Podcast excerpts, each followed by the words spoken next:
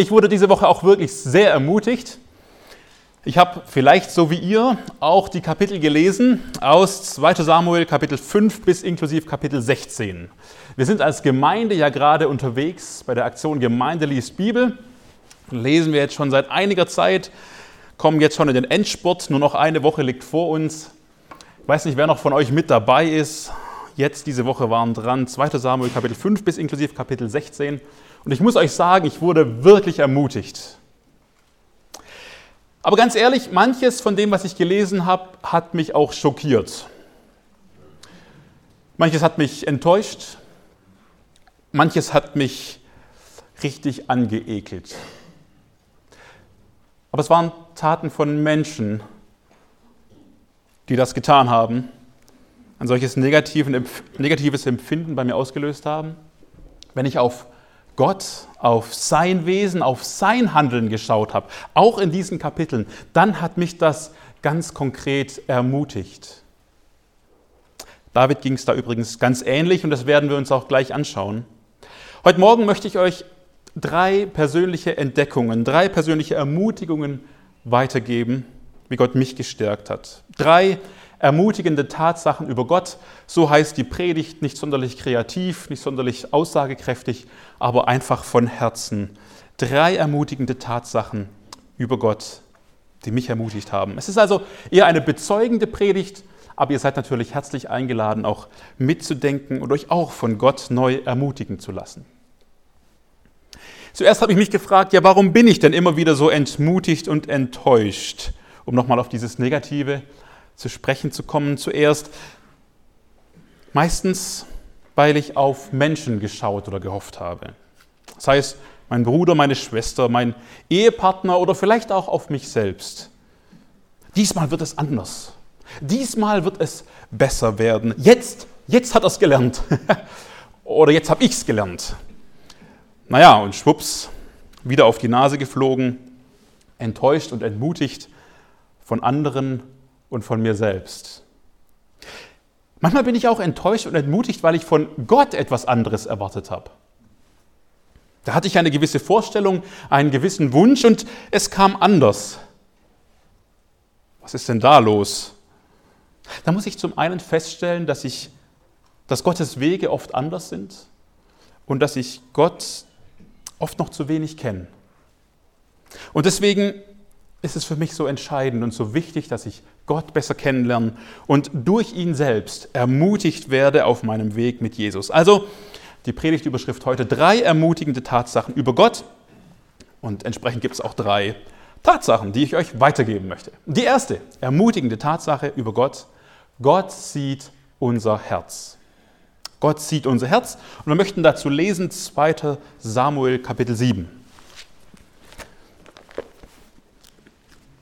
Manche von euch haben es gelesen, manchen ist es vielleicht gerade nicht so ganz präsent, deswegen gehen wir es nochmal größtenteils durch. Gott sieht unser Herz. Das könnte man regelrecht als Überschrift über Davids Leben stellen. Es ist auch vor seiner Erwählung, vor seiner Salbung ausgesprochen. Und ich möchte lesen 2 Samuel Kapitel 7 ab Vers 1. Und es geschah, als der König in seinem Haus wohnte, also David, und der Herr ihm ringsumher Ruhe verschafft hatte vor all seinen Feinden. Da sagte der König zum Propheten Nathan, sieh doch, ich wohne in einem Haus aus Zedern, während die Lade Gottes in dem Zelt wohnt. Und Nathan sagte zum König, äh, geh hin, äh, tu alles, was du im Herzen hast, denn der Herr ist mit dir. Und es geschah in jener Nacht, da geschah das Wort des Herrn zu Nathan. Geh hin und sag zu meinem Knecht, zu David, so spricht der Herr. Du willst mir ein Haus bauen als Wohnung für mich? Wahrhaftig, nie habe ich in einem Haus gewohnt. Von dem Tag an, als ich die Söhne Israels aus Ägypten herausgeführt habe, bis zum heutigen Tag, sondern ich bin umhergezogen in Zelt und Wohnungen. In der ganzen Zeit, die ich unter allen Söhnen Israel umhergezogen bin, habe ich da jemals zu einem der Stämme Israels, dem ich gebot, mein Volk Israel zu weiden, ein Wort geredet und gesagt, warum habt ihr mir nicht ein Haus aus Zedern gebaut? Und nun, so sollst du zu meinem Knecht, zu David sagen, so spricht der Herr der Herrscher, ich selbst habe dich von der Weide genommen, hinter der Schafherde weg, dass du Fürst sein solltest über mein Volk, über Israel. Und ich bin mit dir gewesen überall, wohin du gegangen bist, und habe alle deine Feinde vor dir ausgerottet. Und ich mache dir einen großen Namen, gleich dem Namen der Großen, die auf Erden sind. Und ich setze für mein Volk, für Israel, einen Ort fest und pflanze es ein, dass es an einer Stätte sicher wohnt und nicht mehr in Unruhe gerät und die Söhne der Ruchlosigkeit es nicht mehr unterdrücken wie früher. Und zwar seit dem Tag, da ich Richter über mein Volk Israel bestellt habe. Und ich verschaffe dir Ruhe vor all deinen Feinden. So verkündigt dir nun der Herr, dass der Herr dir ein Haus machen wird. Wenn deine Tage erfüllt sind und du dich zu deinen Vätern gelegt hast, dann werde ich deinen Nachkommen, der aus deinem Leib kommt, nach dir aufstehen lassen und werde sein Königtum festigen. Der wird meinem Namen ein Haus bauen, und ich werde den Thron seines Königtums festigen für ewig. Ich will ihm Vater sein und er soll mir Sohn sein. Wenn er verkehrt handelt, werde ich ihn mit einer Menschenrute und mit Schlägen der Menschenkinder züchtigen. Aber meine Gnade soll nicht von ihm weichen, wie ich sie von Saul habe weichen lassen, den ich vor dir weggetan habe. Dein Haus aber und dein Königtum sollen vor dir Bestand haben für ewig. Dein Thron soll feststehen für ewig. Und jetzt lesen wir Davids Reaktion darauf. Nach all diesen Worten und nach dieser ganzen Vision so redete Nathan zu David. Da ging der König David hinein und setzte sich vor den Herrn nieder und sagte, Wer bin ich, Herr, Herr, und was ist mein Haus, dass du mich bis hierher gebracht hast? Und das war noch zu gering in deinen Augen, Herr, Herr. Und du hast sogar über das Haus deines Knechtes auf ferne Zukunft hingeredet. Und dies als Weisung für Menschen, Herr, Herr. Doch was soll David noch weiter zu dir reden? Du kennst ja deinen Knecht, Herr, Herr. Wegen deines Wortes und nach deinem Herzen hast du all dies Große getan, um es deinem Knecht erkennen zu lassen. Darum bist du groß, Herr Gott. Ja, niemand ist dir gleich und es gibt keinen Gott außer dir, nach allem, was wir mit unseren Ohren gehört haben. Mal bis hierhin. David hatte eine Idee im Herzen, einen Plan. Nachdem er jetzt so in so prunkvollen Palästen wohnt, könnte er doch auch Gott ein Haus bauen. Und er präsentiert Gott diesen Plan über den Propheten Nathan. Pass auf, so und so machen wir das. Wir bauen ein Haus für Gott. Nathans erste Reaktion erstmal, ja, mach mal. Dann bekommt er aber in der Nacht Gottes klare Anweisung, Gottes klare Meinung zu dem Plan von David und die lautet kurz zusammengefasst und auf den Punkt gebracht, nein. Nein, David, du baust mir kein Haus. Denn erstens, Vers 6, Gott wohnt im Zelt, also in der Stiftshütte. Gott zieht mit, das war so sein Plan. David, nein. Zweitens, Vers 7, so einen Auftrag gab es weder früher noch jetzt. David, nein. Und drittens, Vers 12, du, David, du bist der falsche Mann. Das wissen wir dann auch aus Paralleltexten, 1. Chronik 22. David hat zu viel Blut vergossen. Er ist unrein, dem reinen Gott ein Haus zu bauen, das geht nicht. Also nein, dreimal nein, umpf. Ich weiß nicht, wenn wir uns in die Situation hineindenken, so ganz menschlich, was würde jetzt als nächstes kommen? Ja? Also da kommt so vielleicht sogar ein junger Mensch, hat so eine Idee, ja, wieder mal völlig übermotiviert. Und dann kommt die Antwort nein, erstens, zweitens, drittens nein. Was kommt dann? Also in meiner Vorstellung kommt dann eher so noch eine Standpauke hinterher. Warum hast du das nicht gewusst? Also das hättest du eigentlich wissen können. Ja, also ich meine, hätte David ja wissen können. Ja, hätte er nachlesen können, stand doch schon alles fest, sowas macht man nicht. Wieso erdreistet er sich hier sowas zu erdenken? Einfach mal denken, bevor man redet. So oder ähnlich könnte man sich das menschlich vorstellen. So könnte ich mir das gut vorstellen, wenn da jemand mit so einer Idee ankommt und die eigentlich erstmal ganz unangebracht ist. Aber Gott, er reagiert hier ganz anders. Und deshalb mutigt mich Gott sieht Davids Herzensmotivation. Gott sieht sein Herz. Er kennt seine Motivation. Denn auf diese falsche Idee, so möchte ich sie mal in Anführungszeichen nennen, auf welche die Antwort Nein lautet, folgt eine unglaublich wertschätzende Aussage von Gott. Ein überschüttender Segen auf David.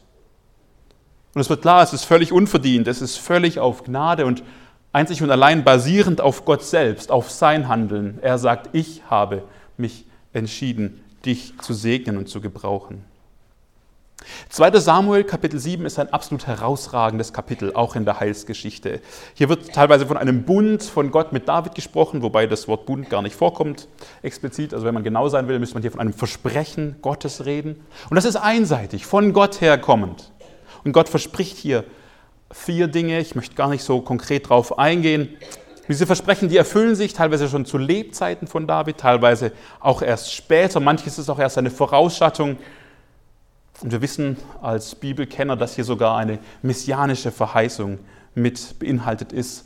Der Messias, er stammt ab von David und er beruft sich auf den Thron Davids explizit nachzulesen in Lukas 1, 32 und 33. Und dann heißt es sogar noch, dass Davids Sohn Gott ein Haus bauen darf.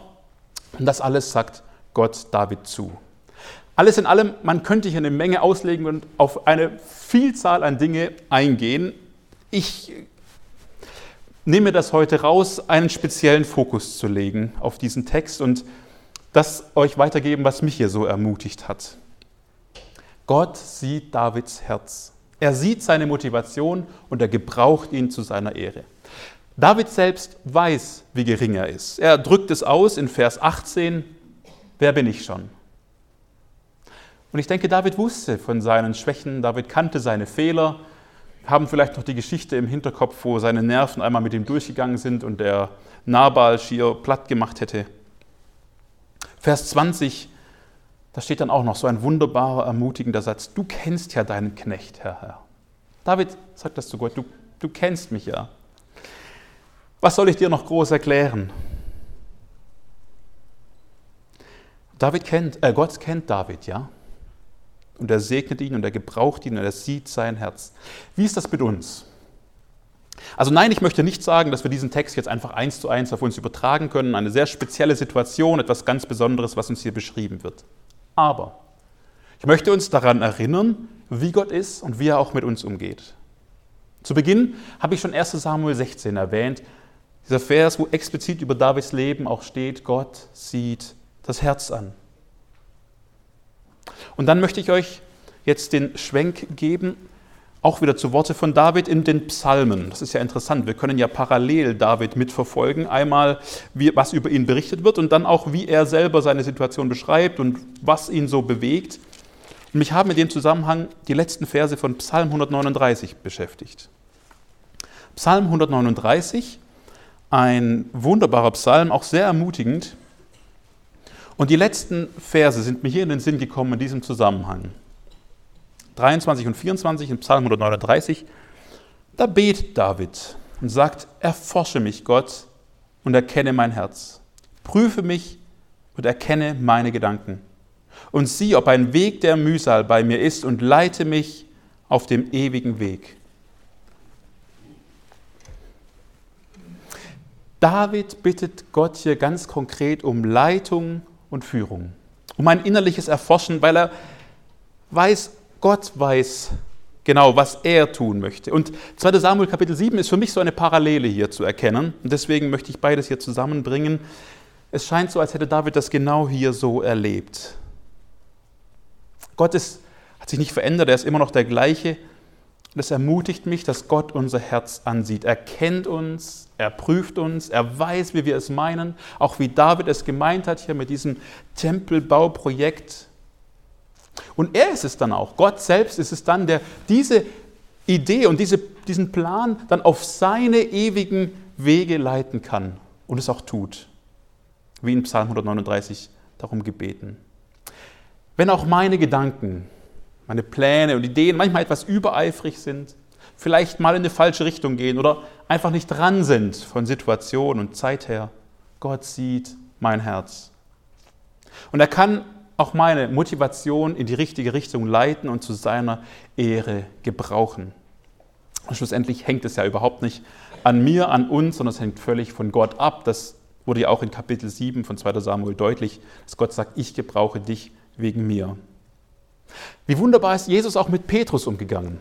Ich möchte hier einen Schwenk schlagen, noch ins Neue Testament. Petrus, auch immer wieder voller Motivation und Dynamik, aber manchmal auch in die falsche Richtung. Aber Jesus sah auch sein Herz und er sah seine Liebe. Und Jesus wusste, wie Petrus es meinte. Und er konnte ihn gebrauchen. Er hat ihn korrigiert, er hat ihn in die richtigen Bahnen gelenkt. Und auch Petrus bekam große Verheißungen und einen überschüttenden Segen. In aller Schwachheit, ganz aus Gnade. Und so dürfen auch wir ermutigt sein, dass Gott uns gebrauchen kann. Gott sieht unser Herz und er weiß, wie wir es meinen, auch in aller Schwachheit. Was heißt das für uns ganz praktisch? Was nehme ich hier für mich mit? Ich bin ermutigt, durch Gott weiterzugehen. Und wenn ich auch das nächste Mal wieder einen Gedanken oder eine Idee habe, wie ich Gott dienen möchte, dann, dann frage ich Gott und bitte ihn, mich zu leiten. Ich stürze nicht einfach los. David hat das auch nicht getan. Er ist nicht einfach losgestürzt. Ein heiliges Innehalten ist richtig und wichtig. Aber alle darüber hinausgehende Untätigkeit ist dann nichtig. Also ein heiliges Innehalten, richtig und wichtig, aber dann ist David losgegangen, hat konkret mal Schritte unternommen, ist mal dem Propheten präsentiert, wie sieht's aus, sollen wir hier loslegen? Gott sieht unsere Motivation. Und wie ist es, wenn wir vor der nächsten Frage stehen? Soll ich mir diesen strammen Bibelleseplan wirklich vornehmen? Soll ich an dieser Gemeindeschulung teilnehmen, obwohl gerade meine Zeit begrenzt ist? Soll ich an diesem evangelistischen Einsatz mitwirken?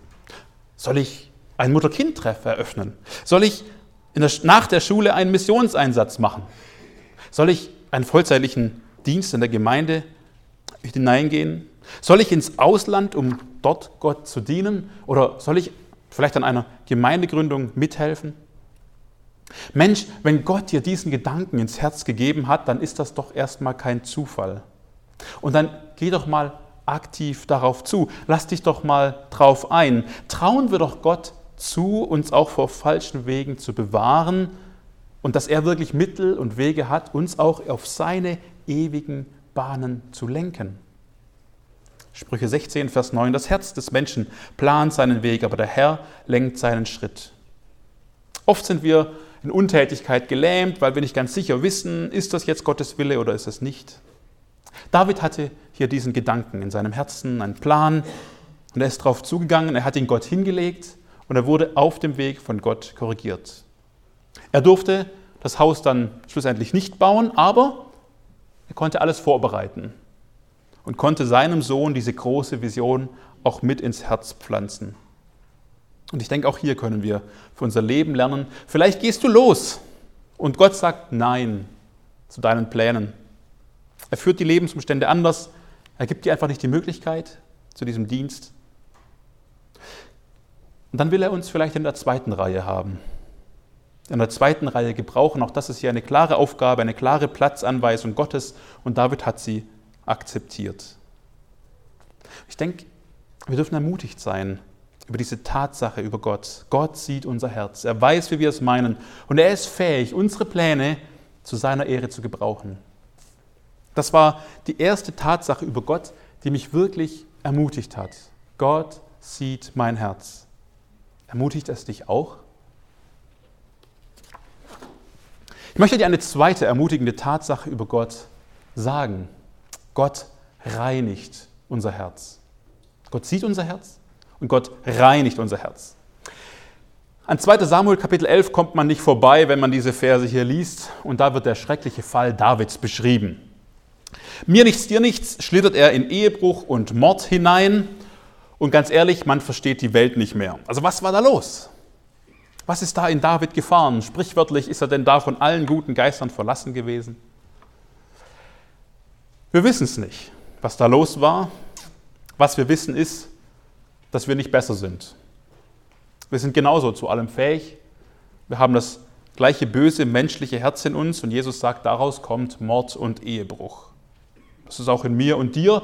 Das ist erstmal nicht sehr ermutigend. Aber jetzt blickt doch mal mit mir in Kapitel 12, das darauffolgende Kapitel.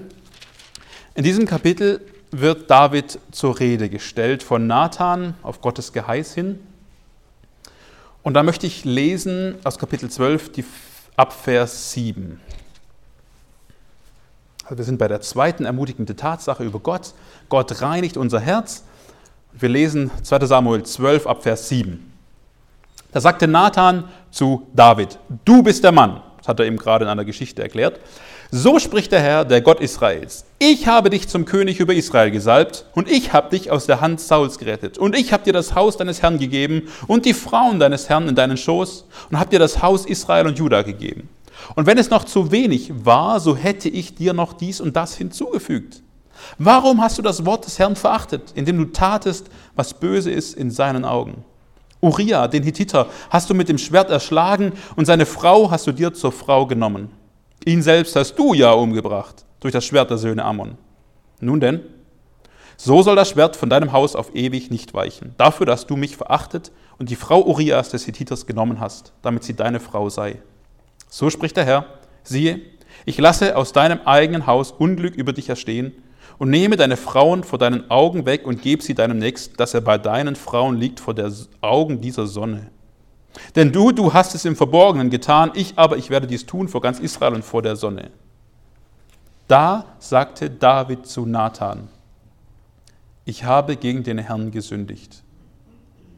Und Nathan sagte zu David, so hat auch der Herr deine Sünde hinweggetan. Du wirst nicht sterben. Nur weil du den Feinden des Herrn durch diese Sache Anlass zur Lästerung gegeben hast, muss auch der Sohn, der dir geboren ist, sterben. Und Nathan ging in sein Haus zurück. Nathan spricht hier harte Worte. Zuerst führt er hier einmal die Segnungen Gottes auf, die David eigentlich alle bekommen hat. Und sehr interessant finde ich hier, er hätte sogar noch mehr bekommen können. Ja? Wenn wir meinen, wir leiden Mangel und müssen uns deswegen auf sündige Weise selbst befriedigen, dann dürfen wir uns an Gott wenden. Christus möchte uns ein Leben geben im Überfluss, ein erfülltes Leben, das heißt vielleicht nicht immer eine Veränderung der Umstände, aber wir dürfen doch die Erfüllung bei ihm finden. Aber suchen wir sie bei ihm. David hat es nicht getan. Er hat sich selbst befriedigt. Er hat gesündigt, er hat Gott und sein Wort verachtet, so heißt es ja explizit. Und das hat viel, viel Leid und Elend auf ihn gebracht. David hat Sünde quasi alles gekostet. Und manchmal hilft mir das, äh, ein bisschen mehr so Sachen grafisch zusammenzufassen. Aber wenn ihr gute Grafiken anguckt oder schlechte, das ist egal, wenn ihr Grafiken anschaut, dann seht ihr, schlussendlich müssen die einfach ins System passen zum Schluss. Also manche Gedanken sind wertvoll und manche müssen zum Schluss einfach passen. Okay? Also seht es mir nach und korrigiert sie und verändert sie. Ähm, ich möchte euch mal was zeigen, was, was ich sehr interessant fand. Also ich habe mal versucht, diese Kapitel ein bisschen ähm, anzuordnen und mal ein gewisses System zu erkennen, aber nur die Kapitel, die wir gelesen haben. Okay? Also und nur bis dahin. Also David wusste an dieser Stelle ja auch nicht mehr. Er weiß ja noch nicht, wie es weitergeht. Wissen wir ja auch noch nicht, weil wir noch nicht weitergelesen haben. Ja, ihr wisst es schon, aber also wir sind ja gerade erst hier, wo wir sind. Also, hier drüben seht ihr einfach mal so ein bisschen den Aufweg. Ja? Da habe ich einfach mal die Kapitel positiv angeordnet. Ihr kennt den Inhalt, ihr müsst es nicht unbedingt lesen können, aber ihr könnt es ungefähr erahnen hier. David wird König, er holt die Bundeslade heim, er hat Hausbaupläne, er wird als erfolgreich, siegreich, gerecht beschrieben, er erweist Gnade an Mephibosheth und dann hat er noch diesen Krieg gegen die Ammoniter und Aramäer, für den er eigentlich erstmal gar nichts kann. Also sie haben das provoziert. Ja? Dann geht es abwärts und zwar ziemlich gravierend. Davids Ehebruch, hier oben ist dieser Knick, die Überführung, dann haben wir die Vergewaltigung und den Mord im Hause Davids. Absalom darf dann doch zurückkommen, macht dann aber den Aufstand, David muss fliehen. Die Frage ist, mit wem, wer geht mit oder auch nicht. Und dann haben wir noch Fluch und Schandtaten wider David. Erstmal ziemlich ähm, gravierendes, heftiges Bild. Wir sehen, wie viel und wie gravierend dieser Knick, diese Sünde, die dann in Davids Haus eingezogen ist, war. Und dann habe ich mich gefragt, was hat er eigentlich alles verloren durch die Sünde? Und jetzt wird so ein bisschen, ja, also ihr dürft mit überlegen, ob ihr mit mir mitgehen könnt oder nicht. Also was hat er, was Verlust nach Sünde von was? Ich habe es mal hier, oh, da hat es doch was verspult. Guck, da habe ich immer Angst davor bei den PowerPoints. Naja, also das D war mal da oben. Ja. Glaubt mir, ich habe da keinen Zeilenumbruch gemacht. Okay, äh, ich habe mal es genannt, er hat so ein bisschen seine Unschuld verloren. Ja, hier war er der Unschuldige, der provoziert wurde. Hier war gar nichts mehr mit Unschuld. Hier war er der Gnadengeber. Er hat Gnade anderen erwiesen. Das ist jetzt vorbei. Er ist jetzt auf Gnade angewiesen. Er hat das verloren. Recht und Gerechtigkeit. Hier wird er noch explizit als Recht und gerechter König beschrieben. Recht und Gerechtigkeit, könnt ihr nachlesen. Hier ist gar nichts mehr los. Da wird äh, vergewaltigt und ermordet und dann steht irgendwie so Verse drin wie, ja, lass mal Schwamm drüber sein, war ja alles nicht so wichtig und so und naja, und war ja nur der Bruder und du denkst, warte mal, was hat denn hier noch mit Recht und Gerechtigkeit zu tun? Hier sind die Hausbaupläne und das verliert er aber auch, weil jetzt kommt Absalom zurück und er baut sein Haus. Jetzt richtet Absalom sein Haus aus, auf und da ist erstmal gar nichts mehr mit Davids Haus. Die Bundeslade wird hier heimgeholt. Hier flieht David und zwar ohne Bundeslade. Wieder ein nettes E da unten. Und dann haben wir noch das Königtum. Hier wird der König über ganz Israel. Hier flieht er als letter, letzter Hund, äh, verspottet und, und, und verkrault und es hat keine Königswürde mehr und kein Königtum mehr und gar nichts. Ja? Also ihr seht, es ist ein bisschen. Äh, ich habe das ein bisschen so zurechtgebogen, dass es passt. Ja? Aber es macht diese Aussage deutlich, was David das hier alles gekostet hat und was er alles verliert. Das ist heftigst durch Sünde. Das sollten wir schon vorher im Kopf haben, was Sünde alles kostet und wie heftig die Folgen sind. Aber dann ging mein Gedanken noch ein bisschen weiter. Und äh, das habe ich auch versucht, mal grafisch darzustellen oder zu behalten. Also das hat er alles verloren. Ja, das sieht ja wunderbar aus, wirklich. Wahnsinn. ähm, okay, äh, schauen wir mal, wie das weitergeht. Äh, und dann habe ich mal überlegt, okay, wir haben David hier und wir haben Saul hier. Wir sagen immer, ja, bei David ging das nochmal alles gut aus, aber bei Saul ging es ja schlecht aus. Jetzt sind wir aber ja wirklich nur bis 2. Samuel Kapitel 16. Ja, wir wissen ja noch nicht, wie es weitergeht. Samuel weiß es ja auch äh, David weiß es ja auch noch nicht, wie es weitergeht. Und da habe ich mir mal überlegt, wer, wer hat was alles verloren durch Sünde? Ich habe es auch wieder ein bisschen in die Struktur reingepasst. Also bei David, das habt ihr gerade gesehen, das habe ich euch versucht zu zeigen anhand dieser Kapitel. Bei Saul, ich habe es einfach mal plakativ gesagt, im Prinzip auch alles. Ja? Also die Unschuld würde ich sagen, nein, er hat die ganzen Priester ermordet, die hat er auch verloren. Wirklich ein Gnadengeber, so haben wir nie kennengelernt. Recht und Gerechtigkeit, das war irgendwie auch sehr merkwürdig, als er anfängt, da die Leute zu verfluchen, wenn sie was essen oder sonst wie. Ein Hausbauplan hat er nie bekommen, auch keine Hausverheißung von Gott. Die Bundeslade war eh schon hops die war schon vor ihm geklaut, die hatte er auch nie. Und Königtum hat er auch verloren. So, was war dann der große Unterschied zwischen beiden eigentlich noch? Gottes Geist. Saul hat ihn verloren, David durfte ihn behalten. Was war der Unterschied? Die aufrichtige Buße. PowerPoint hat so tolle Effekte. Aufrichtige Buße, blink, blink, blink. Das hat mich echt zum Nachdenken gebracht. Und ich wollte euch da mal so gedanklich kurz mit hineinnehmen, deswegen diese Grafiken hier. Aufrichtige Buße. Gehen wir mal wieder weiter, sag mal weg. Wieder zurück in diesen Vers, die wir gelesen haben. Ich finde diesen Vers 13 so faszinierend. Ja? Ihr habt gerade mit mir 2. Samuel Kapitel 12 gelesen, auch Vers 13. Ich habe da ein bisschen langsamer gelesen. Und da ist ja dieser große Unterschied. Da sagte David zu Nathan, ich habe gegen den Herrn gesündigt. So, und was kommt als nächstes? Und Nathan sagte zu David, so hat auch der Herr deine Sünde hinweggetan. Zack, bumm. Boah. 1. Johannes 1, Vers 9, wenn wir unsere Sünden bekennen, ist er treu und gerecht, dass er sie uns vergibt und uns reinigt von jeder Ungerechtigkeit. Fertig. Da gibt es erstmal nichts. Gott reinigt unser Herz. Das ist für mich eine sehr ermutigende und wunderbare Sache. Ich finde das eine sehr ermutigende Sache. Wir wissen auch aus den Psalmen, Psalm 18, Gott umgürtet mich mit Kraft und untadelig macht er meinen Weg. Dass der Weg wieder untadelig wird, dass er wieder rein wird, wieder sauber. Wir wissen übrigens, dass Davids Buße natürlich ausführlicher war. Also wir haben hier nur eine Zusammenfassung. Wir kennen sie auch ausführlicher und da möchte ich wieder einen Sprung machen in die Psalmen. Also ihr seid heute ein bisschen herausgefordert zu blättern, aber die stehen halt nicht parallel nebeneinander. Psalm 51. Psalm 51, da haben wir sogar einen Hinweis darauf, wann der geschrieben wurde. Und zwar, als der Prophet Nathan zu ihm kam, also zu David, nachdem er zu Bathseba eingegangen war. Also genau in dieser Situation. Das heißt, diese verkürzte Darstellung von Davids Schuldbekenntnis haben wir hier in ausführlicher Version sogar festgehalten. Das finde ich echt gut, dass wir das auch haben. Ich möchte euch hier ein bisschen mit hineinnehmen in die Verse. Ab Vers 4 zum Beispiel. in Davids Gebet. Wie sieht so eine aufrichtige Buße aus? Wasche mich völlig von meiner Schuld und reinige mich von meiner Sünde. Denn ich erkenne meine Vergehen und meine Sünde ist stets vor mir. Gegen dich, gegen dich allein habe ich gesündigt und getan, was böse ist in deinen Augen. Und dann möchte ich springen zu Vers 11. Verbirg dein Angesicht vor meinen Sünden und tilge alle meine Schuld. Erschaffe mir Gott ein reines Herz und erneuere in mir einen festen Geist. Verwirf mich nicht vor deinem Angesicht und den Geist deiner Heiligkeit nimm nicht von mir.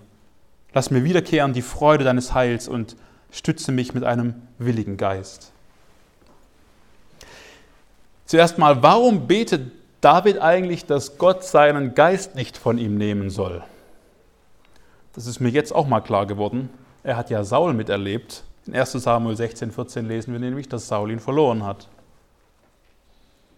Aber David wirft sich hier vor Gott hin und er fleht ihn an. Und es ist sein tiefes, inneres Verlangen, wieder in einer ungetrübten Gottesgemeinschaft zu sein, wieder mit Gott im Reinen zu sein. Und dafür ist David bereit, sich zu demütigen, seine Schuld voll anzuerkennen. Das gab es bei Saul übrigens nicht. Ja? In, diesen Versen, äh, in diesem Kontext ist ja auch Vers 18 und 19 interessant, wenn David dann nämlich sagt, denn du hast keine Lust am Schlachtopfer, sonst gäbe ich es, Brandopfer gefällt dir nicht. Die Opfer Gottes sind ein zerbrochener Geist, ein zerbrochenes und zerschlagenes Herz wirst du Gott nicht verachten. Auch hier wieder interessant die Parallele zu Saul. Er hat äh, nicht den Bann vollstreckt und hat ähm, nicht Gottes Willen getan und hat Tiere mitgebracht. Jede Menge, die sahen alle gut aus. Und hatte dann einen, glorreiche, einen glorreichen Plan, eine gute Idee. Wir können die ja Gott opfern. Interessant, ja? Hier, nicht opfern. Oh, sorry, ich bin wieder ein bisschen weggelaufen und die hat mich gerade irgendwie hochgedreht. Kann das sein? Irgendwie hört sich es gerade komisch an. Äh, es ist, wenn man sich hier rumdreht, dann ist man, na gut. Also, äh, wow. Lasst es oder, oder ich schrei, aber nicht so rumspielen. Das stresst mich gerade ein bisschen. Ich versuche es trotzdem weiterzumachen. Äh, hier, Psalm 51. Ich habe keine Erkältung bekommen zwischenzeitlich. Okay, sorry. Ähm, Buße. David hat diese Lektion gelernt, ja? Nicht die Schlachtopfer und nicht die äh, irgendwelche äußeren Taten, sondern dieses zerbrochene innere Herz. Und das ist, denke ich, eine wichtige Lektion. Ja, es geht nicht um religiöse, rituelle Formen äußerlich der Buße. Was muss ich tun? Was für ein Gebet soll ich sprechen? Äh, was soll ich überweisen? Wir machen das alles wieder glatt. Ja, kein Problem. Oder wie lange soll ich denn einfach mit einem miesen Gesicht rumlaufen, das Gott mir dann wieder vergeben hat? Nee, sich mit ganzem Herzen Gott zuzuwenden, ihn aufrichtig um Vergebung anflehen, um ein neues, reines Herz bitten, Vers 12. Und das tut Gott. Das tut er, das hat er bei David getan. Und wo gibt es das schon? Was ist das für ein Gott? Das ist auch noch Vers 16 hier in Psalm 51. Rette mich von Blutschuld. Ja? Oder anders übersetzt, ich habe ähm, das Blut eines Menschen vergossen. Ich habe jemanden umgebracht. Befreie mich bitte von dieser Schuld. Boah, was ist denn das für eine Aussage? Aber an Gott können wir sie wenden und Gott hat es getan. Er hat ihm wieder ein reines Herz geschenkt. Wo gibt es sowas? Und das ist eine zweite ermutigende Tatsache. Wir fallen und wir fallen immer wieder. Vielleicht sogar siebenmal heißt es in den Sprüchen. Und dann ist mir aber eingefallen, was, was lehrt denn Jesus übers Vergeben? In Matthäus 18 sagt Jesus uns ganz deutlich, dass wir unserem Mitmensch, wenn es darauf ankommt, sogar 70 mal siebenmal, also 490 Mal vergeben sollen. Und wir wissen, das ist auch nur eine symbolische Zahl für das Unermessliche, wie dann in dem folgenden Gleichnis deutlich wird. Und wenn Jesus uns damit schon beauftragt, so oft zu vergeben, wie viel mehr wird uns der himmlische Vater auch vergeben? Wie gesagt, wenn wir auf Menschen sehen, wenn wir auf uns schauen, dann ist das immer wieder entmutigend und enttäuschend. Aber Gott ermutigt uns, immer wieder weiterzugehen mit ihm. Gott reinigt unser Herz. Die zweite ermutigende Tatsache über Gott, der mich echt ermutigt hat. Dich auch? Drei ermutigende Tatsachen über Gott möchte ich euch heute Morgen mitgeben und aufzeigen. Die erste ermutigende Tatsache über Gott war, Gott sieht unser Herz. Er weiß, wie wir es meinen. Psalm 139. Die zweite ermutigende Tatsache über Gott, Gott reinigt unser Herz. Psalm 51, wir können wieder weiter mit ihm gehen in eine ungetrübte Gottesgemeinschaft. Aber an dieser Stelle möchte ich jetzt einmal provokant sein. Von, dieser, von diesem reinen Herz, das Gott ihm ja auch wieder zuspricht, hat David erstmal nichts äußerlich. Denn wir haben dann ja weitergelesen. Also 2 Samuel 12 haben wir diesen Zuspruch, auch die Sünden sind von dir hinweggetan, aber rein äußerlich hat er davon nichts. Es geht trotzdem voll bergab. Wir wissen aus dem Neuen Testament, ja, dass Gott David wirklich die Schuld vergeben hat, dass er mit ihm weitermacht und, und dass ein Mann nach dem Herzen war, nach Gottes Herzen war und dass er mit ihm weitergehen konnte. Gott reinigt unser Herz, aber die Folgen sind für David hier erstmal geblieben, die äußerlichen Konsequenzen. Und interessant ist die Begründung, warum. Das ist mir zum ersten Mal aufgefallen. Ähm, da müsst ihr wieder im Bibelaufschlagwettbewerb zurückblättern in 2 Samuel 12.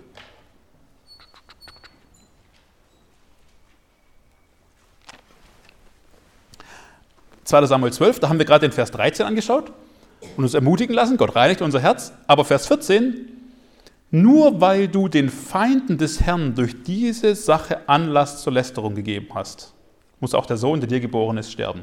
Also interessant, die Folgen für Gott, die bleiben auch. David hat den Feinden Anlass gegeben zur Lästerung über Gott. Und auch das geht nicht einfach weg. Das ist auch da. Das klingt so ein bisschen an an Römer 2. Ja? Auch der Name Gottes wird euretwegen verlässt unter den Nationen. Die Folgen bleiben da auch für Gott, möchte ich mal so sagen. Und die Konsequenzen auch bei David. Mord, da bleibt der andere tot, da ändert sich nicht viel. Die Konsequenzen bleiben. Und der Verlust, der ist bei David auch erstmal riesengroß, äußerlich. Aber, und hier kommt jetzt ein großes Aber, auch wenn er äußerlich alles verloren hat, so hat er doch ein reines Herz. Und ich bin überzeugt davon, dass diese Gemeinschaft mit Gott ihn auch befähigt hat, diese ganzen folgenden Notzeiten auch zu tragen und anzunehmen. Was meine ich damit? Es ist meine dritte ermutigende Tatsache über Gott, und der dritte Punkt ist wie üblich der kürzeste. Äh, dritte ermutigende Tatsache über Gott. Gott lehrt unser Herz Ja zu sagen. Über David bricht sehr viel Elend herein. Schlussendlich, er muss Hals über Kopf fliehen. Ihr habt es vielleicht gelesen. Er muss quasi alles zurücklassen. Er verliert quasi alles bis zu dieser Stelle. Ja. Das ist eine große Not. Aber wie geht David damit um? Kapitel 15, da können wir von ihm ein Originalzitat lesen. Kapitel 15, Vers 25 und 26. Und der König sagte zu Zadok, das war gerade diese Frage hier, wer geht jetzt noch mit und wer nicht, und bring die Lade Gottes in die Stadt zurück. Wenn ich Gunst finde in den Augen des Herrn, dann wird er mich zurückbringen und mich ihn und seine Städte wiedersehen lassen. Wenn er aber so spricht, ich habe keinen Gefallen an dir, hier bin ich, er mag mit mir tun, wie es gut ist in seinen Augen. David muss fliehen, und er weiß nicht, ob er nochmals zurückkehren wird. Aber David weiß, es ist ein Teil des Gerichtes Gottes. Ich denke, das konnte er zuordnen. Und er kann seine Situation aus Gottes Hand annehmen und Gott machen lassen. Er sagt Ja zu Gottes Wegen, die überhaupt nicht schön für ihn sind. Wir lesen genau das gleiche nochmal in Kapitel 16. Äh, hier ist er mit der letzten treuen Fraktion noch auf der Flucht. Mit ihm auch noch sein Elite-Spezial-Leibgarden-Killerkommando also die Kreter, Pläter und so. Und da kommt dann so ein einfacher Mann her und fängt an, ihn zu fluchen und mit Steinen und Dreck zu beschmeißen. Und David lässt diesen Mann nicht einen Kopf kürzer machen, sondern wir lesen in Kapitel 16, Vers 10, aber der König sagte, was habe ich mit dir zu tun, ihr Söhne der Zeruja? Die wollten ihn gerade einen Kopf kürzer machen. Ja, soll er doch fluchen. Denn wenn der Herr ihm gesagt hat, fluche David, wer darf dann sagen, warum tust du das? Und David sagte zu Abishai und zu all seinen Knechten, siehe, mein Sohn, der aus meinem Leib hervorgegangen ist, trachtet mir nach dem Leben. Wie viel mehr jetzt dieser Benjaminiter? Lasst ihn, mag er fluchen, denn der Herr hat es ihm gewiss gesagt. Vielleicht wird der Herr mein Elend ansehen und der Herr wird mir Gutes zuwenden anstelle seines Fluchs an diesem Tag. Diese Verse haben mich echt beeindruckt. dass David das hier so sagen kann. David hat diese Situation angenommen. Er hat Ja gesagt, er hat viel verloren, quasi alles. Aber trotzdem hat Gott sein Herz gelehrt, Ja zu sagen. Das wissen wir nicht nur von Hiob, kennen, äh, von David, wir kennen das parallel auch von Hiob. Da habe ich mich daran erinnert, noch diese Parallele möchte ich aufzeigen. Ähm, am Anfang seines Leidens von Hiob wissen wir, dass er sagt, der Herr hat gegeben, der Herr hat genommen, der Name des Herrn sei gepriesen. Ja, aber dann lesen wir ziemlich viele Kapitel, wo Hiob, ich sag mal, sehr hochmütig mit Gott umgeht und sagt, er soll nun mal kommen, wir können mal rechten hier, wir legen mal alle Karten auf den Tisch, schauen wir doch mal, wer nachher besser rauskommt. Also ich würde sagen, da hat er es nicht wirklich angenommen, die Situation, so wie er da mit Gott auch zu Gott spricht und mit dieser Situation umgeht. Verstehe ich übrigens komplett, äh, wird mir wahrscheinlich, ich werde wahrscheinlich keinen Deutsch besser. Aber Hiob begegnet dann Gott und Gott lehrt Hiob, wenn auch auf die harte Tour, wer Gott ist und wer Hiob ist. Und Gott lehrt Hiobs Herzen Ja zu sagen zu seinen Wegen. Und Hiob sagt dann auch am Ende Kapitel 40, ich lege meine Hand auf meinen Mund. Einmal habe ich geredet, ich will nicht mehr antworten. Zweimal, ich will es nicht wieder tun. Und zwei Kapitel später, ich habe erkannt, dass du alles vermagst, kein Plan für dich unausführbar ist. Vom Hörensagen hatte ich von dir gehört, jetzt aber hat mein Auge dich gesehen. Darum verwerfe ich mein Geschwätz und bereue in Staub und Asche. Hiob sagt, ich bin jetzt still, du darfst machen, alles klar, okay. Wo ist es für mich dran, ja zu sagen. Gott hat David und Hiobs Herzen gelehrt, Ja zu sagen zu ihren Situationen, die auch sehr unschön waren. Diese Tatsache ermutigt mich für meinen Weg. Gott kann auch mich lehren, Ja zu sagen zu bestimmten Situationen. Und wenn Gott mein Herz lehrt, in meiner Situation Ja zu sagen, dann ist es das Beste, was mir passieren kann. Dann bin ich auch fähig, in meiner Situation Gott zu verherrlichen und Zeugnis für ihn zu sein. Lass mich erkennen, o oh Herr, und bekennen, dass du nie einen Fehler machst. So singen wir. Und dazu ist Gott in der Lage, wenn wir ihn darum bitten. Davon bin ich überzeugt, weil ich es bei David und bei Hiob gesehen habe. Wo ist es gerade für mich, wo ist es gerade für dich dran, Ja zu sagen? Zu einem niedrigen Kontostand? Zu einem geringen Einkommen jeden Monat? Zum nächtlichen oder sehr frühen Aufstehen? vielleicht wegen der Kinder. War für mich eine spannende Lektion. Wir hatten Urlaub, war echt schön, Nordsee oben, aber die Kids hatten beschlossen, den Urlaub voll auszukosten und deswegen manchmal schon ein bisschen früher aufzustehen. Fand ich nicht so schön. Ähm, und wenn ich dann bitter aufgestanden bin, haben uns abgewechselt, wenn ich dann so mit einer inneren Bitterkeit aufgestanden bin, ich sage euch, das war eine Katastrophe. Aber wenn ich Ja dazu gesagt habe, trotz aller Müdigkeit und ja, trotz allem gegen die Wände laufen, wenn man die Tür nicht gefunden hat, aber man man, hat, man ist gelassen und getragen in den Tag gegangen. Man konnte die Situation annehmen und konnte Gott ehren und verherrlichen auch in dieser Situation. Wo ist es dran, Ja zu sagen? Zum Zustand deines Autos oder deiner Nähmaschine, zur kleinen Wohnung, zur Familien- oder Partnersituation, die du nicht ändern kannst, zu deinen Einschränkungen durch Krankheit oder Alter? Ich weiß es nicht. Ich will nur sagen, dass nichts davon irgendwie leicht ist. Ja, und ich glaube auch nicht, dass es so ein einmal, alles klar, jetzt habe ich es ist, sondern immer wieder ein mit jedem Aufstehen ein neues Ja finden ist. Aber Gott hat mich ermutigt, dass er unser Herz lehrt, Ja zu sagen. Das wünsche ich dir und das wünsche ich mir. Drei ermutigende Tatsachen über Gott haben mich ermutigt. Erstens, Gott sieht unser Herz und er weiß, wie wir es meinen. Zweitens, Gott reinigt unser Herz und er vergibt uns immer wieder und er stellt die ungetrübte Gottesgemeinschaft wieder her. Und drittens, Gott lehrt unser Herz Ja zu sagen, wenn die Situation auch noch so schlimm ist. Diese drei ermutigenden Tatsachen über Gott haben mich echt ermutigt auf meinem Weg mit Jesus. Und ich hoffe dich auch.